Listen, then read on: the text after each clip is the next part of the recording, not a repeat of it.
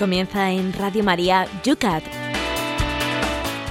El Catecismo para Jóvenes explicado por el Obispo de San Sebastián, Monseñor José Ignacio Munilla.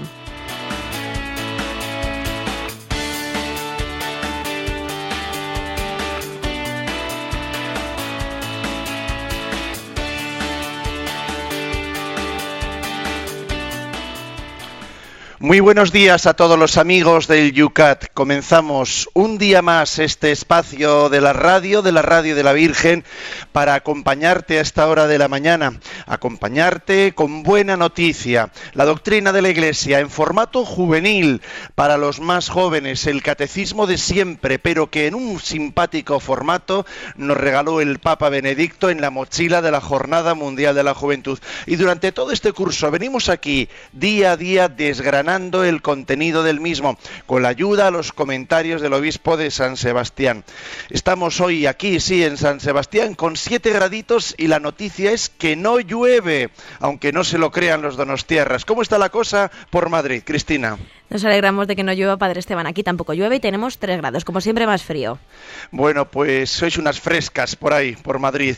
Vamos nosotros hoy aquí en San Sebastián y en todas las partes del mundo. Es jueves, jueves sacerdotal, un jueves en el cual pues invitamos a nuestros oyentes a que pidan, hoy vamos a barrer para casa, pedimos para toda la iglesia de Dios, pero bueno, aquí en San Sebastián, José Ignacio, estamos muy necesitados, necesitamos sacerdotes. Pues sí, eh, tradicionalmente la iglesia suele dedicar los jueves a lo que se llama el jueves sacerdotal, es una petición específica eh, de que se celebre eh, o se dirigen a Dios súplicas por las vocaciones sacerdotales en este día, en el día en el que el Señor instituyó la Eucaristía. El jueves, por lo tanto, al igual que el sábado es un día especialmente dedicado a María, el jueves es un día especialmente dedicado al sacerdocio. Hay una noticia en estos últimos días especialmente bella eh, y, y conmovedora, y es que el cardenal precepto de la congregación del clero, bueno, pues el Santo Padre tiene dentro de la Santa Sede dentro del Vaticano tiene repartidas pues, las eh, encomiendas a distintos cardenales, ¿no? Una es la congregación del clero, que se encarga pues, de, eh, pues, del tema sacerdotal, de los seminaristas, etcétera, y allí hay un cardenal que se llama el cardenal Mauro Piacenza, ¿eh? que es el encargado de este tema, que ha escrito una carta dirigida estos días a las madres de los sacerdotes y de los seminaristas, y también a cuantas ejercen la maternidad espiritual, ¿no? Y ha sido una carta, pues que los sacerdotes y los seminaristas, pues han valorado, hemos valorado mucho, porque claro que, que alguien se dirija a nuestras madres y les agradezca lo que hacen por los seminaristas, lo que hacen por nosotros, pues a un hijo le gusta mucho, ¿no? Que, que cuiden a su madre o que la valoren.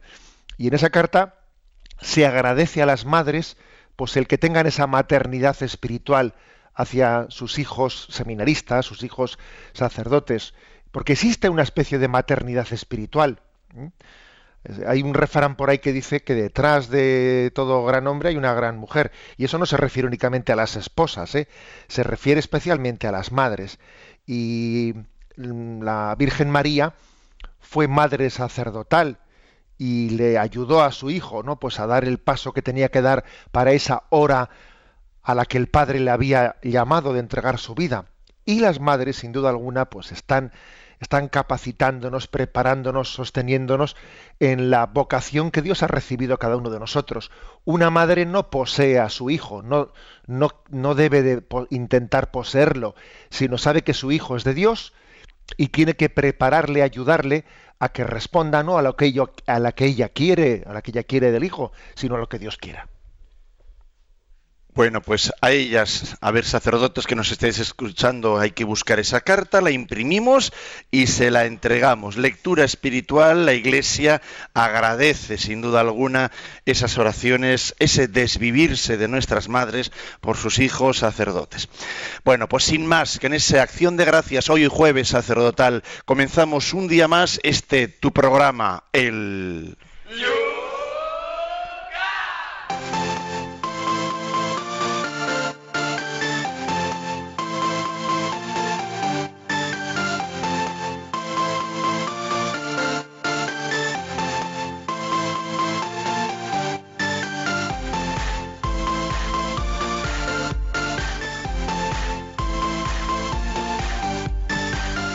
Arrancamos el programa de hoy, como todos los días, mirando las preguntas que quedaban pendientes en el día de ayer.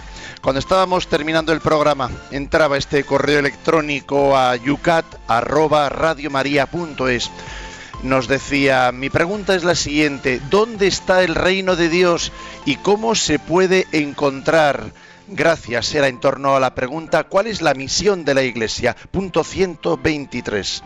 Sí, ciertamente la misión de la Iglesia es predicar el reino de Dios.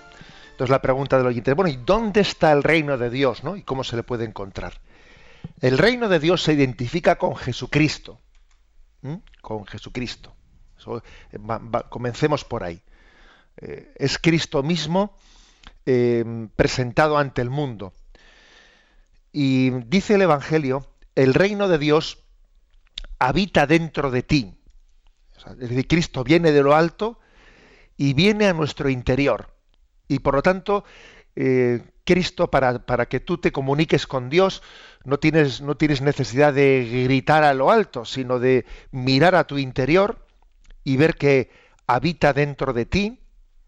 Y el reino de Dios habita dentro de ti en la medida en que vivamos en gracia, en la medida en que le permitamos a Dios hacer morada en nosotros.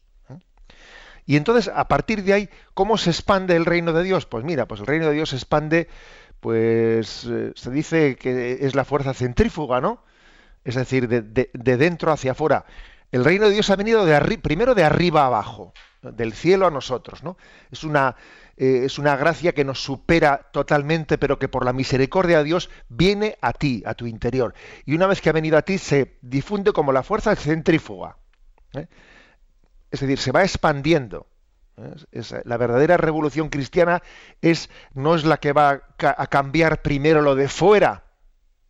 No, la verdadera revolución cristiana es la que primero cambia, te cambia a ti para que el mundo cambie. El revolucionario suele ser aquel que pretende cambiarlo todo menos a sí mismo. El cristiano es el que quiere cambiarlo todo empezando por uno mismo. Esa es una ligera diferencia. ¿eh? Se habla mucho de los revolucionarios y los revolucionarios pretenden cambiarlo todo sin cambiarse ellos. Y los cristianos pretendemos cambiarlo todo empezando por nosotros. Por eso digamos, el reino de Dios primero viene del cielo, viene a nosotros y después comienza por cambiarte a ti, a ti, yo lo primero, ¿eh? yo pecador. Y a partir de, de, esa conversión personal comienza a cambiar el mundo. Esto es como cuando cae una piedra en un estanque de agua remansada y comienzan a hacerse ondas que se van expandiendo y expandiendo. Así es el reino de Dios. Me parece que casi ya has contestado la segunda pregunta también, de Gracia de Toledo. Dice, ¿cómo podemos contribuir a ser el rostro visible de Cristo, a ser la iglesia que se ve? Pues sí, eh, en cierta manera está muy ligado con la pregunta anterior, obviamente, ¿no? Yo creo que mm, San Agustín decía una frase conmovedora, ¿no? Decía, el, eh, ama la iglesia, sé tú la iglesia, ¿eh? decía eso, ¿no? Ámala y sé tú la iglesia. Por lo tanto, digamos que la clave está en que no, no pensemos en que nosotros somos algo distinto de ella, sino que la Iglesia tiene rostros visibles. ¿eh?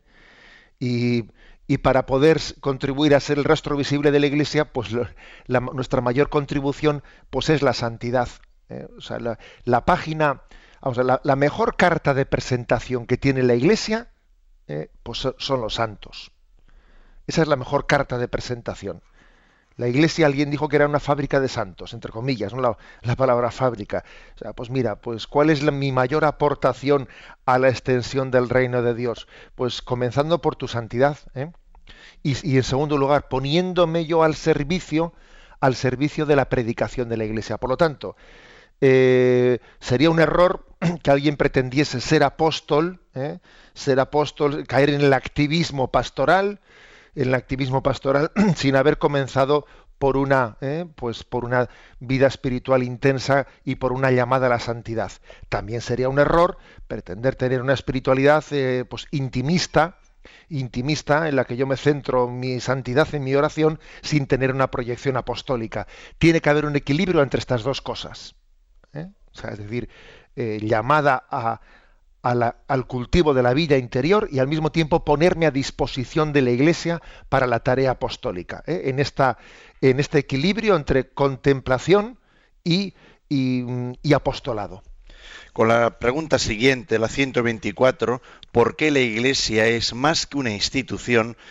Nos plantea Sergio de Madrid he escuchado unas declaraciones de un supuesto grupo católico crítico que se manifestaba contra la misa de las familias celebrada en la Plaza Colón, el Día de las Familias. Decían que este tipo de concentraciones son heredadas de una espiritualidad de cristiandad que ya no es sostenible. Y añadían que en la actualidad hay que hacer una pastoral del tú a tú y no de grandes masas. ¿Qué opina usted? Nos dice Sergio.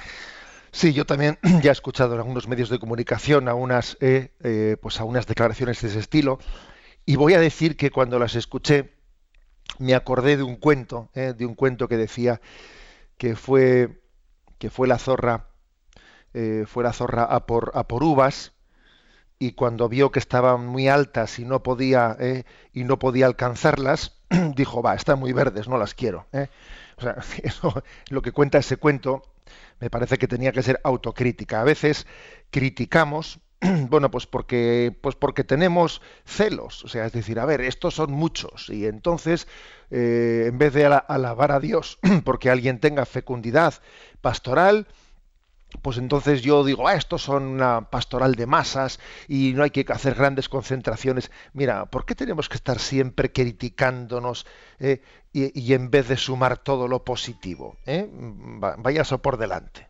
¿eh? No, no, caigamos en ese espíritu, espíritu de, de restar en vez de sumar.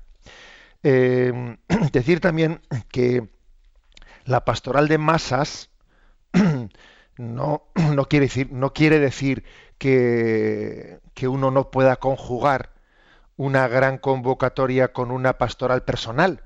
De hecho, en esa concentración de las familias en la Plaza Colón hubo 40 horas previas de adoración al Santísimo allí, con una continua ¿eh? atención en el sacramento de la penitencia, continuamente teniendo un encuentro personal de tú a tú y no de masas. ¿eh?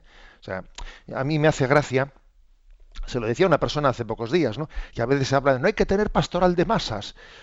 Y, a veces quienes dicen estas cosas luego están por ahí justificando las absoluciones colectivas, en vez de tener un encuentro personal en el sacramento del tú a tú, de la reconciliación, que es bastante contradictorio. ¿eh? decir que no se puede tener, eh, ¿qué es eso de la Jornada Mundial de la Juventud de Grandes Masas? ¿no? Jesús habló uno por uno, bueno, Jesús también predicó el sermón de la montaña ante una gran multitud. Y eso no era pastoral de masas, se dirigía a aquellos a quienes querían escucharle. Y no es contradictorio eso, pues con un encuentro personal, pues como la Iglesia pretende tenerlo en, en el acompañamiento espiritual, en el sacramento de la penitencia, etcétera.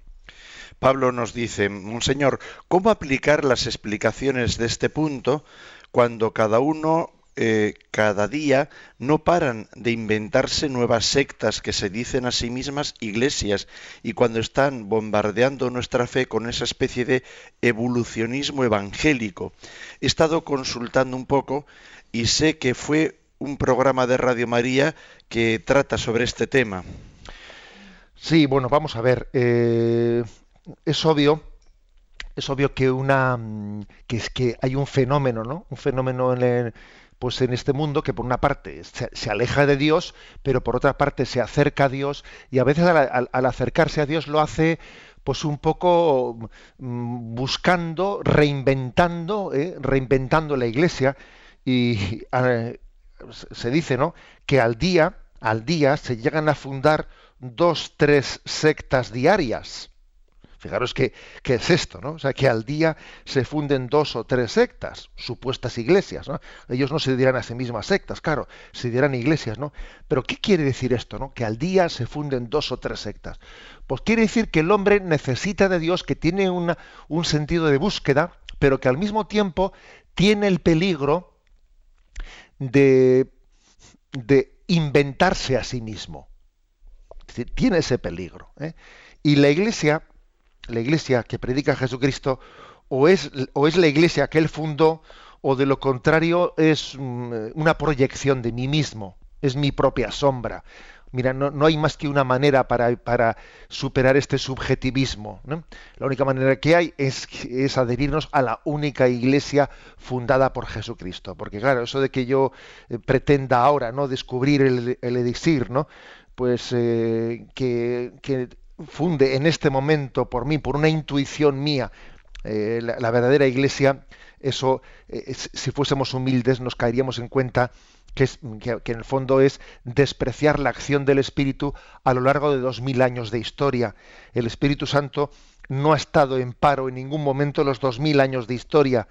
¿Eh? desde que el Señor ascendió a los cielos. ¿eh? por lo tanto, el Espíritu Santo en el siglo VIII y en el siglo V y en el siglo XIII y en el siglo XVI estaba actuando y si yo sigo a Jesucristo, tengo que ser miembro de esa misma iglesia del siglo XVI, del siglo XII, del siglo VIII y del siglo III. ¿eh?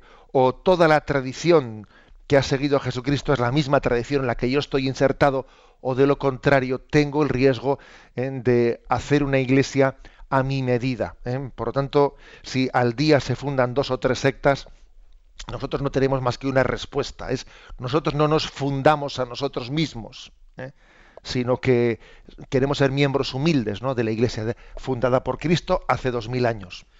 Terminamos con la pregunta 125. ¿Qué es lo que hace único al pueblo de Dios? Nos escribe un correo María, dice, si la Iglesia somos todos y Dios nos hizo a su imagen y semejanza y quiere que seamos perfectos, bueno, que tengamos la perfección hasta que nos encontremos cara a cara con Él, nosotros también tenemos naturaleza humana y divina, pregunta. ¿Todos o solo los que formamos la Iglesia Santa, Católica, Apostólica y Romana? Vamos a ver, em, tenemos naturaleza humana y divina, ¿eh? Eh, bueno, precisamente, precisamente la encarnación del Hijo de Dios, su nacimiento en Belén, viene a hacer esto, asume nuestra naturaleza humana para ofrecernos la gracia, el regalo de participar de su naturaleza divina. La encarnación es como una especie de, eh, por su gracia, no por naturaleza, pero por su gracia, hacer un intercambio de naturalezas. ¿no? Él asumió nuestra naturaleza para que nosotros, por su gracia, podamos compartir su, naturaleza divina. ¿Esto cómo, lo recibimos? Pues a través del sacramento del bautismo, a través de la participación de la vida de gracia. Por eso es una gran responsabilidad para nosotros el que ese tesoro eh, lo, compartamos con todo el mundo. Cristo está unido, de alguna manera, a todo hombre, porque asumió la naturaleza humana, unido a todo hombre. Pero es verdad que está llamado a que todo hombre reciba el bautismo, porque Él se unió a todo hombre a través de la encarnación, pero quiere que el sacramento del bautismo y la vida de gracia de los sacramentos sea el conducto por el que se reciba esa vida divina ¿eh? que Él comunicó a la humanidad ¿eh? a través de compartiendo su vida humana. ¿eh? O sea, digamos que la humanidad que Él recibió en las entrañas de la Virgen María, es el vínculo por el que Él se ha unido con todos nosotros. Y los sacramentos y la predicación de la palabra, eh, pues es el, el, vínculo por el que Él quiere darnos a todos nosotros esa, esa vida divina.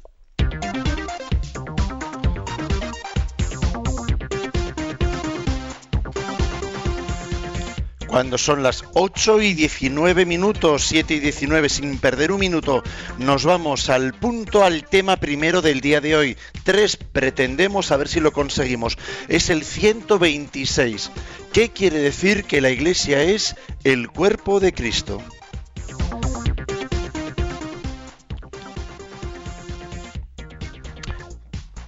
Bien, pues la respuesta es la siguiente. ¿Qué quiere decir que la iglesia es el cuerpo de Cristo?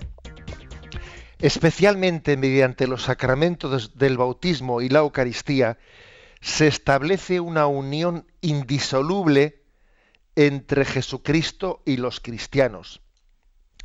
Esta unión es tan fuerte que nos junta a Él y a nosotros como cabeza y miembros de un cuerpo humano y nos convierte en una unidad. Bueno, la imagen de la Iglesia como cuerpo de Cristo, cuerpo místico de Cristo, es una imagen eh, utilizada por San Pablo. Por San Pablo, eh, imaginaros lo que es un cuerpo humano. En la cabeza es eh, la que rige en ella, en la cabeza, aunque nosotros hablamos del corazón, pues simbólicamente, ¿no? Hablamos del corazón como el centro de, operaciones, somos conscientes de que la, cabeza es aquella en la que está el cerebro, en la que está la razón. En realidad, la sede de, de la razón y de la voluntad, pues está en la cabeza, ¿no? Bien, pues esa cabeza es la que rige, la que rige todos nuestros movimientos. Eh, la que está rigiendo ahora mismo pues nuestros dedos, la que está mm, si alguien está escuchando esto pues según conduce en un coche pues eh, su cabeza es la que le está dando órdenes para que eh, pise los pedales, pedales adecuados, el freno, el acelerador, ¿no? La cabeza está moviendo moviendo el resto del cuerpo. Bueno, pues esa imagen es utilizada para hablar de la relación de, de Cristo con todos los que somos miembros de la Iglesia. ¿Eh? es decir, eh, la Iglesia quiere eh, responder, responder a Cristo. Es Cristo quien habita en ella, es Cristo quien nos mueve, quien mueve a su Iglesia. Es verdad que nosotros tenemos una voluntad propia y tenemos una libertad. En la imagen del cuerpo, del cuerpo humano, hombre, una mano no tiene libertad, un pie no tiene libertad, está ligado a la, a la única libertad. Bien, pero las imágenes, imágenes son, ¿eh? imágenes son, pero hablar de la Iglesia como de un cuerpo, de un cuerpo místico de Cristo, eh, lo, que, lo, que nos estamos, lo que estamos subrayando en eso es que la Iglesia se deja mover por el Espíritu de Cristo. ¿eh? Se deja mover, es instrumento de Cristo, es la prolongación de Cristo entre nosotros. Cristo asumió un cuerpo humano en las entrañas de la Virgen María, y la iglesia es como una prolongación de la encarnación. ¿Mm? Prolonga la encarnación, prolonga la visibilidad de, Jesucristo. O sea, Dios se hizo, se hizo hombre y como hombre se hizo visible, se hizo palpable, eh, capaz de, mm, de comunicarse en lenguaje humano. Ese es Jesucristo, ¿no? Verdadero hombre. No solo verdadero Dios, verdadero hombre, ¿no? Bueno, pues la iglesia es la prolongación de esa encarnación, es la visibilidad. Y al mismo tiempo, no solo es la visibilidad, sino que, que tiene eh, esa capacidad de actuar a través de ella, como la cabeza actúa a través de la mano. ¿eh? es así. ¿eh? Y hay una unión tan estrecha que, por ejemplo, ¿no? pues cuando uno está enfermo, imaginémonos, ¿no? pues tiene eh, pues tiene, por ejemplo, un problema de riñón. nadie dice eh, mi riñón está enfermo. No, se dice yo estoy enfermo.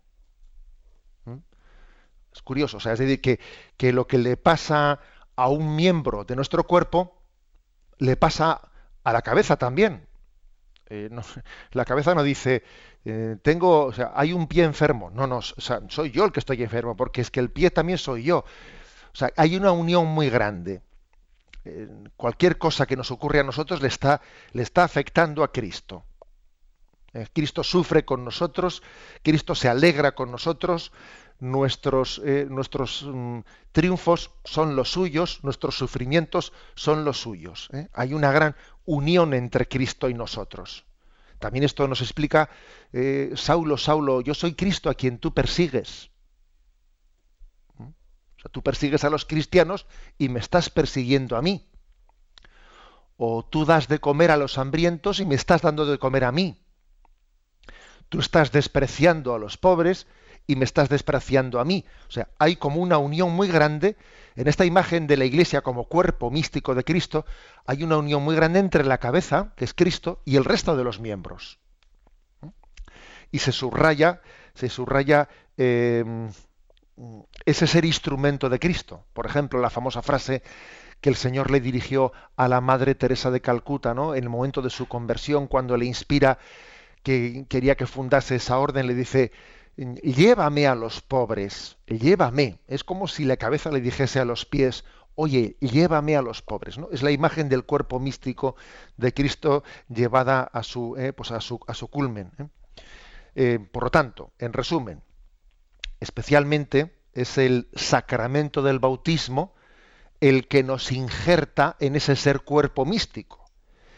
Y es la Eucaristía la que nos alimenta. El bautismo es como un injerto, ¿no? nos ha injertado en ese cuerpo y, la Eucaristía es la que me alimenta. ¿eh? Es como si por tus venas corre la sangre, la misma sangre que corre por, eh, por la cabeza, corre por tus, por tus venas, porque tú eres, tú eres una mano o tú eres un pie, y, por ti corre la misma sangre que es bombeada, ¿no? Bombeada por el corazón, por el corazón de la iglesia. Esta imagen, por lo tanto, de iglesia, cuerpo místico de, eh, cuerpo místico de Cristo, fue Pío, Pío XII el que, pues en, una, en su encíclica Mystici Corporis, el que la hizo más popular. Fue una encíclica escrita durante la Segunda Guerra Mundial, Iglesia Cuerpo Místico de Cristo, que luego fue asumida por el Concilio Vaticano II en su constitución sobre la Iglesia Lumen Gentium.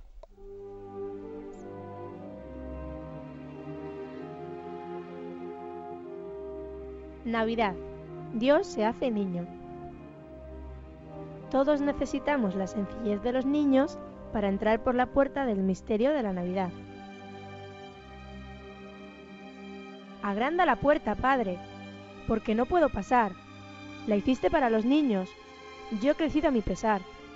Si no me agrandas la puerta, achícame por piedad.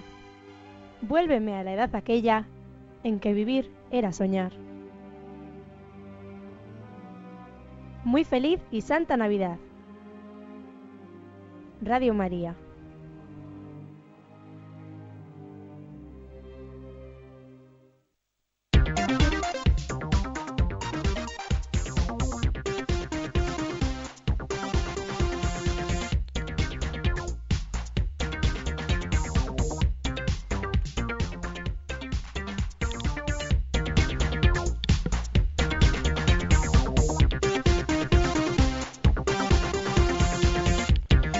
Continuamos con el Yucat cuando son las 8 y 28 minutos, punto 127.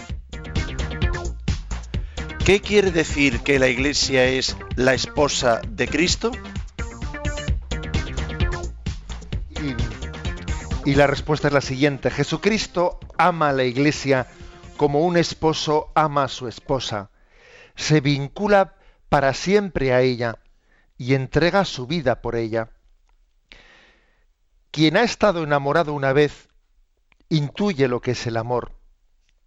Jesús lo sabe y se, se, denomina a sí mismo esposo, que corteja a su esposa con amor ardiente y que desea celebrar la fiesta del amor con ella.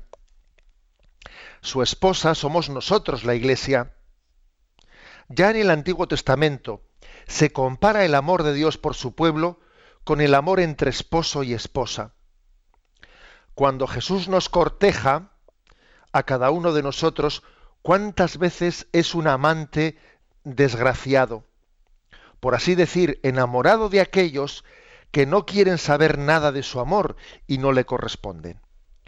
Bueno, otra imagen para acercarse al mismo misterio, ¿eh? a ese misterio de vinculación que tiene Cristo con nosotros. Y la imagen anterior era, somos el cuerpo místico él es la cabeza, nosotros somos su cuerpo místico. Aquí hay otra imagen que es la imagen esponsal, una imagen que subraya mucho el aspecto afectivo.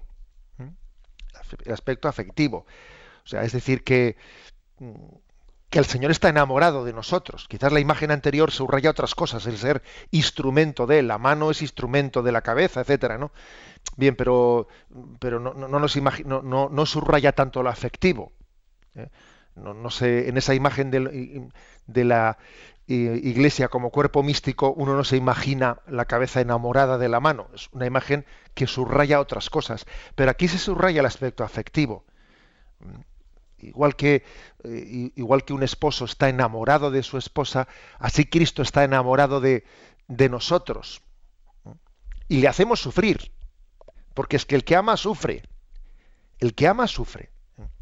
Hay personas que por no sufrir renuncian a amar y, no se comprometen eh, huyen del matrimonio porque saben que el matrimonio va a tener consecuencias, ¿no? Estoy uniendo mi vida a la del otro. La imagen del matrimonial está también subrayando hasta qué punto nuestra vida, nuestra falta de santidad, nuestros pecados, o al contrario, ¿no? Hasta qué punto nuestra santidad le alegra o nuestro pecado le entristece el corazón del esposo.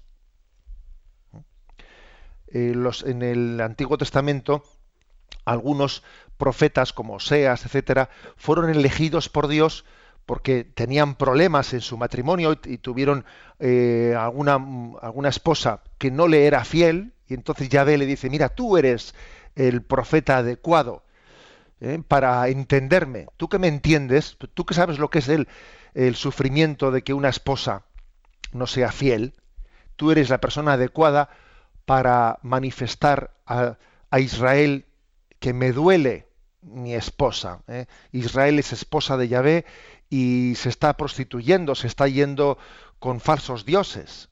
¿eh? Y a Yahvé le duele que su esposa no le sea fiel. Bueno, esa imagen, esa imagen por otra parte subraya lo siguiente, es decir, si, si él está enamorado, aunque la esposa no le sea fiel, Dios no puede ser infiel a sí mismo. Dios será siempre fiel a su compromiso de amor, aunque la esposa le falle. ¿Mm? Porque el amor no puede contradecirse eh, así a sí mismo. Subraya especialmente ¿no? este, este aspecto. Hay una imagen en, en, el Nuevo Testamento, en el Evangelio de San Juan, que es el primer, la primera escena en la que Jesús, eh, según el Evangelio de San Juan, se hace presente en la vida pública, son las bodas de Caná, de Caná de Galilea que curiosamente no sabemos quiénes eran los novios que allí se casaban, pero bueno, estaba invitado Jesús con sus discípulos y fue también María la madre de Jesús. Y entonces allí algunos escrituristas dicen que Jesús se presenta por primera vez en público, según el Evangelio de San Juan, en el contexto de unas bodas. ¿Mm? Todo el mundo pone eh, primero el, vino bueno. Tú has dejado el vino bueno para el final. Eh, Jesús es el, esposo que deja el vino bueno para el final en sus bodas. Y, él se casa con la humanidad. Eh, pues dicen los escrituristas que la intención del Evangelio de San Juan es presentar a Jesús en el contexto de unas bodas. Jesús es el, es el novio, Jesús es el esposo que viene a casarse con nosotros. Así comienza el Evangelio de San Juan. Y la madrina de la boda es María la madrina que le lleva a su hijo a la boda y dice, haced lo que los diga. ¿Eh? Es, hermosa esta imagen ¿eh? de, las bodas de Caná de Galilea como un contexto esponsal en el que comienza, ¿eh? comienza el, Evangelio de San Juan. En resumen, vamos cada uno de nosotros a entendernos que estamos desposados con Jesucristo y que el Señor ama a su iglesia como ama a una esposa y que estamos llamados a serle, a serle fiel eh, en, nuestro, en nuestro corazón, a responder a su amor.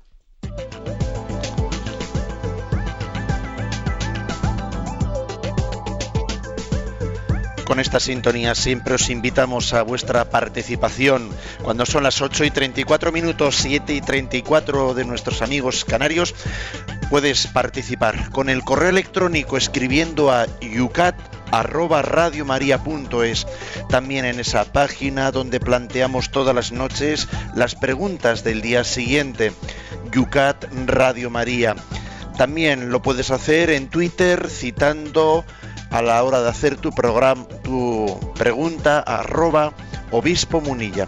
Y también tenemos el teléfono para que puedas plantear tus preguntas en el mismo. Para participar en directo, 91 153 8550. 91 153 8550.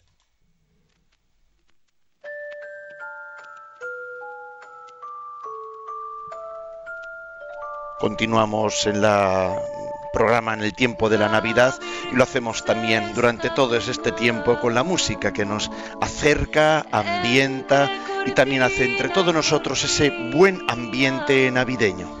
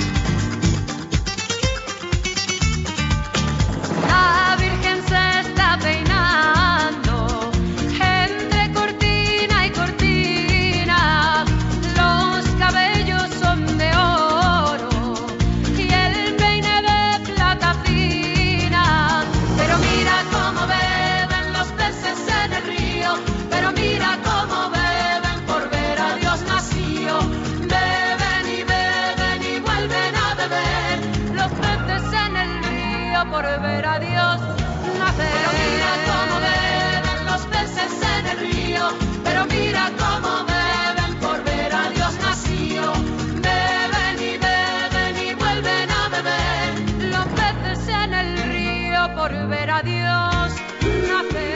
Aquí estamos como peces en el río, en el Yucat. Estamos en un ambiente muy bueno en estos días de Navidad, en vísperas de esa Epifanía. Dando pasos en torno a estos puntos, estamos en el tema de la Iglesia. Vamos a ver lo que nuestros oyentes nos plantean. Empezamos, José Ignacio, por un correo electrónico que nos llega desde, desde, desde Sevilla, María de los Reyes. Nos dice, dijo usted en el programa de ayer, ha, ha proclamado este, la Iglesia, el Papa, este 2013 año de la fe y que esto quería decir que la Iglesia debe de volver a sus orígenes, ya que ésta no puede avanzar por el mundo eh, que avanza. Y le hago la siguiente pregunta. ¿A qué origen se refiere? ¿A partir de qué fecha? Eh, lo lanzo con la siguiente preocupación. ¿Por qué los neocatecumenales tienen un rito algo distinto de la tradicional misa que escuchamos a diario?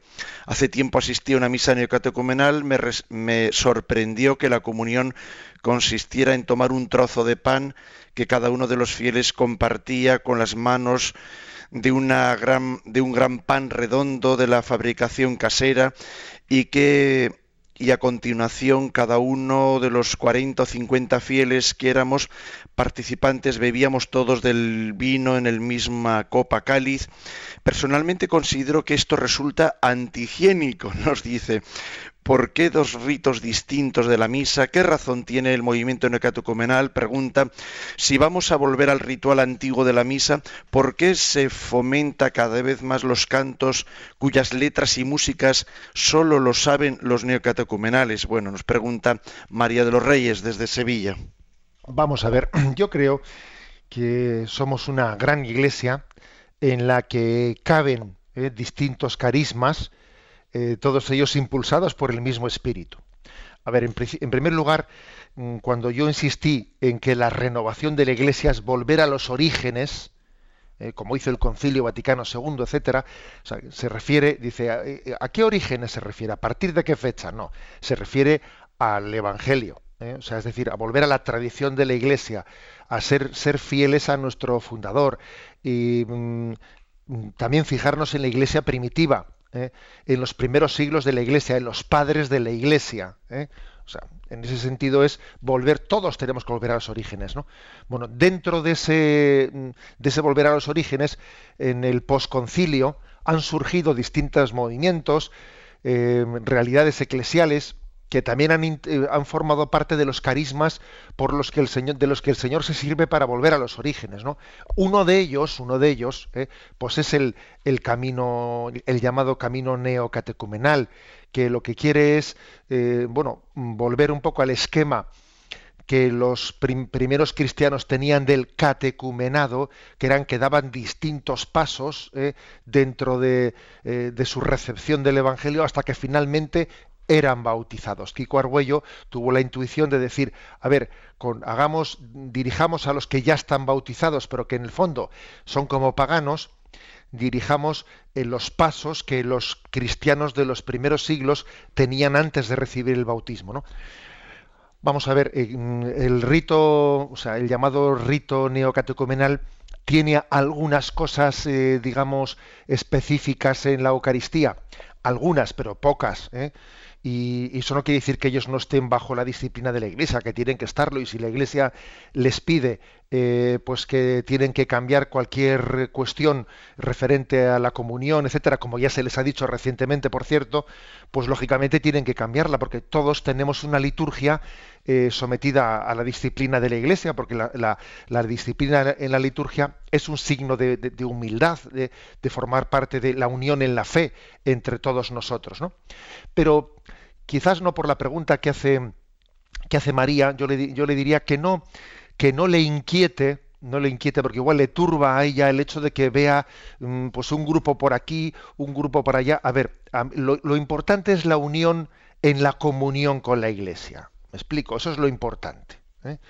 Que si tienen cantos propios, que si tienen, que no, no le inquiete eso. ¿eh? que no le inquiete. Lo importante es la comunión en la misma iglesia y cuestiones como es que me parece un poco antihigiénico esa forma de... A ver, eh, no se inquiete por eso. Cuando uno va, madre mía, anda que no existen iglesias, iglesias católicas de rito oriental en la que suelen dar la, eh, se da tradicionalmente la comunión, se suele dar a los niños con una cucharilla.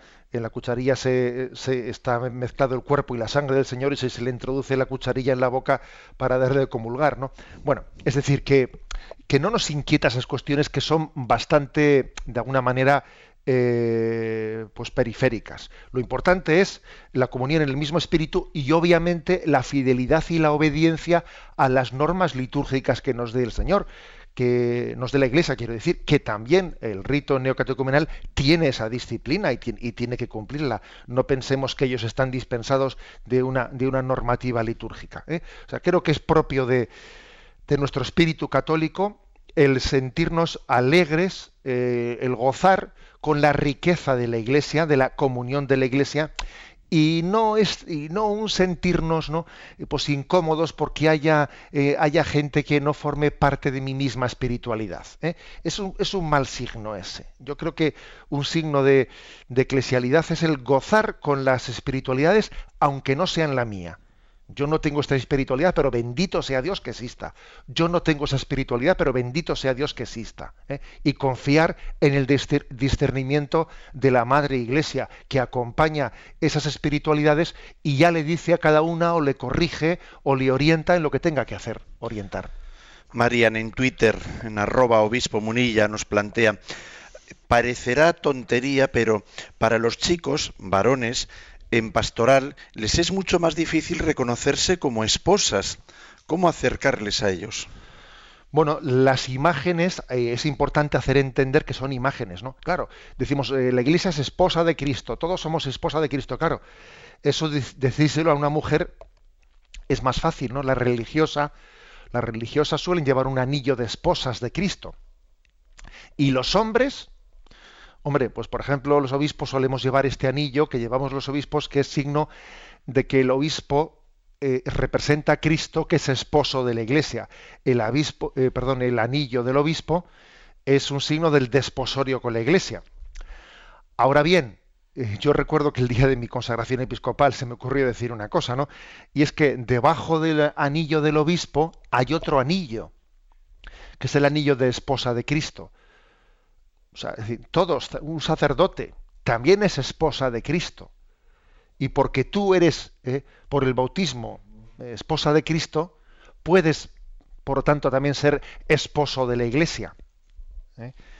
O sea, no, son dos cosas contradictorias. Hay que entender que las imágenes, imágenes son. O sea, Cristo es el esposo. Todos somos esposas de Cristo y porque, y porque lo somos, pues luego algunos pueden recibir la vocación de, eh, como, es el caso del obispo, ¿no? de desposarse con la iglesia en nombre de Cristo. Las imágenes hay que servirse de ellas sin dejarse aprisionar por ellas, para entendernos, ¿no? En nuestra vida espiritual.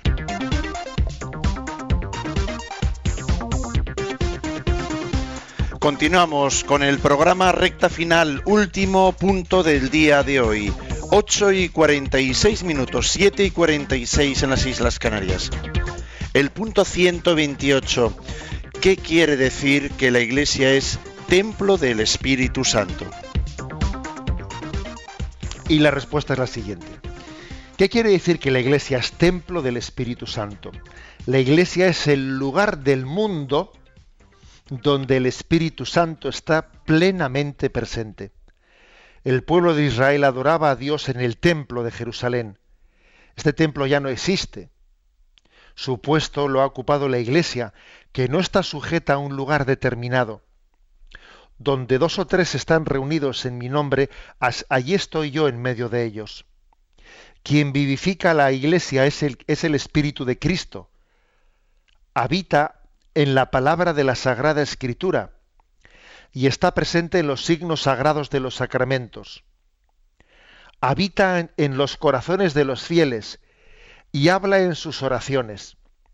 Conduce a la iglesia y les otorga sus dones, carismas tanto los sencillos como los extraordinarios. Quien se confía al Espíritu Santo puede experimentar también hoy verdaderos milagros. Bueno, la iglesia, templo del Espíritu Santo. ¿eh? Otra imagen, una imagen que, nos, está también eh, prefigurada en el Antiguo Testamento eh, el pueblo de Israel, cuando caminaba por el desierto, tenía, le acompañaba lo que se llamaba la tienda del encuentro. La tienda del encuentro que solían, solían colocar allí donde el pueblo de Israel iba peregrinando por el desierto, era como una tienda, una tienda de tela que se montaba y se desmontaba y, e iba avanzando y la iban, colocando allí donde ellos fuesen, esa tienda del encuentro, que dice pues la Sagrada Escritura que a veces pues eh, se posaba sobre ella el espíritu y una y, estaba como llena de, una niebla muy densa, muy densa, de una nube, una nube muy densa que entraba en esa tienda del encuentro, ¿no? Signo del Espíritu de Dios que habitaba en esa tienda del encuentro. Bueno, pues es una imagen del Antiguo Testamento que nos recuerda que la iglesia es templo del Espíritu Santo. Y dice aquí, la iglesia es el lugar del mundo donde el Espíritu Santo está plenamente presente. O sea, al Espíritu Santo desde luego no se le puede circunscribir. ¿Eh? Al Espíritu Santo no se le puede meter en una jaula y decir tú de esta jaula no sales. No, no. El Espíritu Santo es libre y sopla donde quiere. ¿eh? y, está soplando eh, pues en, los, lugares más imprevisibles. Pero es cierto que la Iglesia es el lugar en el que se da la plenitud del Espíritu Santo. Está plenamente presente y al mismo tiempo actúa. Actúa de muchas maneras, igual que el Concilio Vaticano II dice ¿no? que en la Iglesia mm, subsiste la plenitud de los, de los medios de salvación que Cristo dio a su iglesia subsiste en la iglesia católica. Y luego reconocemos que fuera de la iglesia católica, que más allá de los límites de la iglesia católica, también se dan algunos de esos elementos que están dentro de la Iglesia Católica, también esas semillas de verdad, etcétera, se encuentran ¿eh? fuera de la Iglesia Católica. Es decir, también reconocemos que el Espíritu Santo también está ¿eh? Eh, pues más allá de los límites de las fronteras de la Iglesia si es que podemos decir que la Iglesia tiene fronteras, ¿no? Pero está también actuando. Pero en plenitud, en plenitud le encontramos eh, habitando, actuando en el seno de la Iglesia Católica. Sobre todo en, en su comunión interna. El Espíritu Santo es, es generador de comunión, actúa, ¿no? Dentro de nosotros, actúa a través de los sacramentos los sacramentos que, en los cuales es Cristo glorificado a la diestra del Padre, el que está celebrando la liturgia en el cielo, que aquí en la tierra, a través del sacerdote, tiene, tiene ese eco. Cada vez que celebramos un sacramento es el Cristo glorioso, el que preside ese sacramento desde el cielo, y a través de, la fuerza del Espíritu Santo derrama su gracia en los que asisten a esa liturgia aquí en la tierra. ¿eh? Bueno, y también el Espíritu Santo actúa a través de sus carismas, que es un poco la pregunta de la oyente anterior, de esa oyente María de Sevilla que preguntaba por un carisma concreto, ¿no? O sea, que existen dones, dones y carismas, ¿eh? y, los carismas, eh, los carismas son muy importantes. Yo a veces, yo hace poco en un funeral de, de un sacerdote, prediqué que hay distintas llamadas, distintas vocaciones, y dije, la primera es la vocación a la existencia, el existir. Dios nos llamó la vida. Primera vocación. Segunda vocación, al seguimiento de Cristo, ¿eh? que es el bautismo. Eh, seguir a Cristo, segunda vocación. Tercera vocación, el estado de vida. O sea, bien sea el sacerdocio, bien sea la vida religiosa, bien sea el matrimonio, tercera vocación. Y fijaros, cosa que pocas veces se dice, cuarta vocación, la vocación de los carismas concretos que algunos recibimos dentro de ese estado de vida. Y es verdad, existen carismas concretos, pues mira, pues uno en su vida sacerdotal a través de, un carisma misionero o a través de un movimiento apostólico. también existe un cuarto carisma, ¿eh? perdón, una cuarta llamada, mejor dicho, que son los carismas. cuarta llamada, esa cuarta vocación. ahí ya, las llamadas se están concatenando ¿eh? una a otra. Llamar, Dios los llama a existir nos llama a seguirle por el bautismo, nos llama a un estado de vida por el sacerdocio ¿eh? o por la vida matrimonial o por la vida religiosa. Nos, da unos carismas que son llamadas concretas de cómo realizar eso en esta vida. ¿no? Todo ello en el fondo está encuadrado dentro de la llamada a la vida eterna. ¿eh? La llamada a la vida eterna. Pero sí, el Espíritu Santo está, tiene la capacidad de ser eh, Padre de todos, pero concretándonos a cada uno en concreto un camino particular que es personal, exclusivo, eh, que Dios ha pensado para cada uno de nosotros. Eh. Es la capacidad, el Espíritu Santo nos da esa capacidad de que Dios sea Padre de todos, pero al mismo tiempo tenga para cada uno de nosotros un designio personal y, y ese designio personal ¿no? pues te hace que tú dentro de la iglesia seas único, irrepetible y en la medida en que Dios nos llama a su servicio, pues verdaderamente somos necesarios. Él ha querido que seamos necesarios, ¿no? Para llevar a cabo su tarea de evangelización.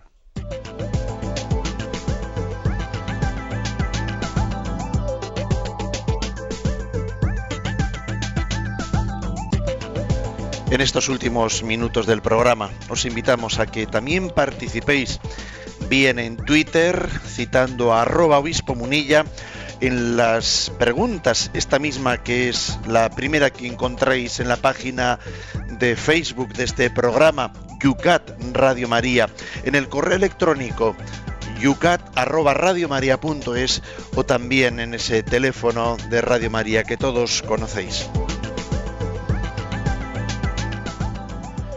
Vamos a hacer caso a nuestros oyentes, José Ignacio, son muchos los que ahí nos están haciendo comentarios, pero no preguntas. Por lo tanto, leemos únicamente las preguntas.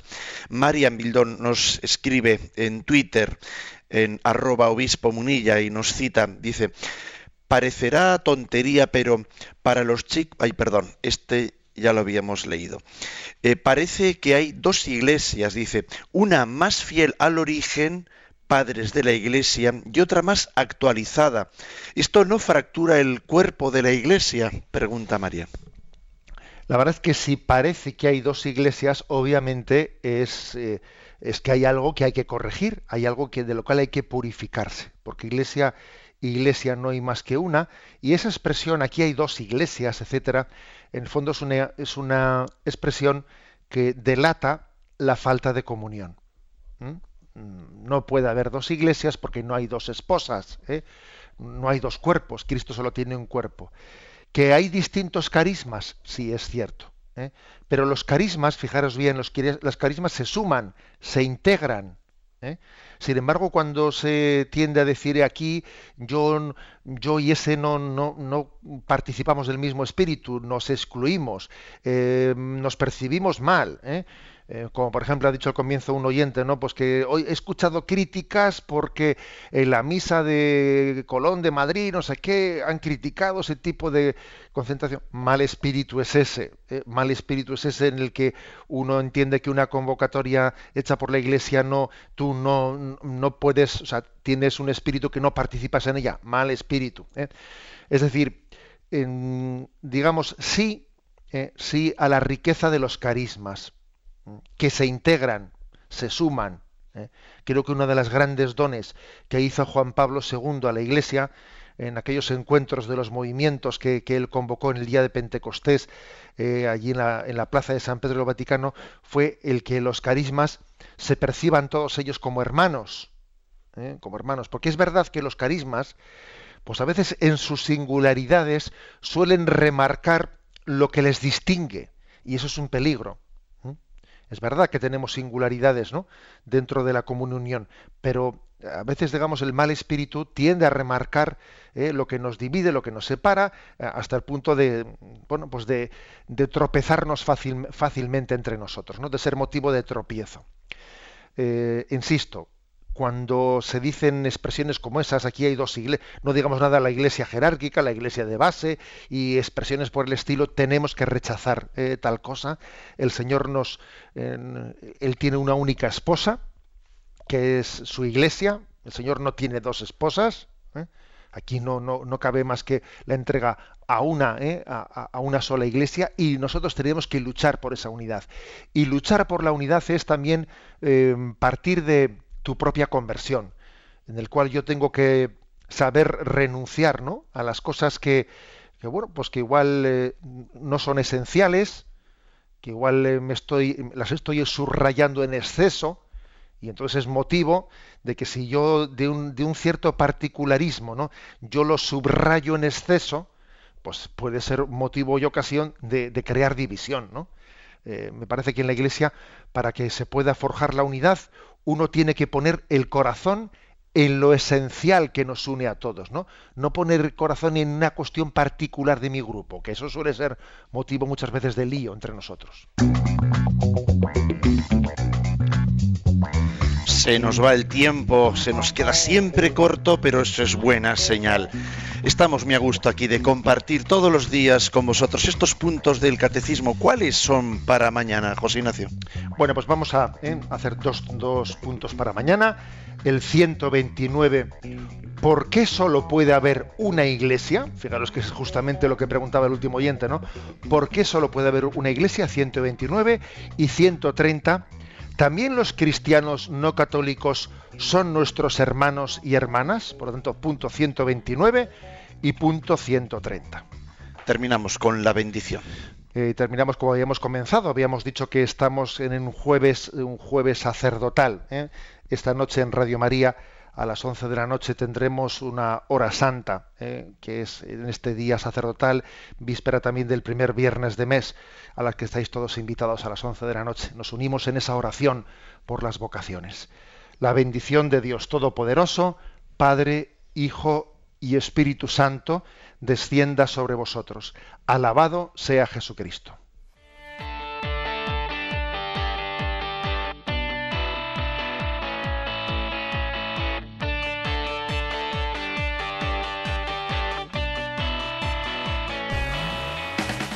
Finaliza en Radio María Yucat, Catecismo para Jóvenes, explicado por el obispo de San Sebastián, Monseñor José Ignacio Monilla.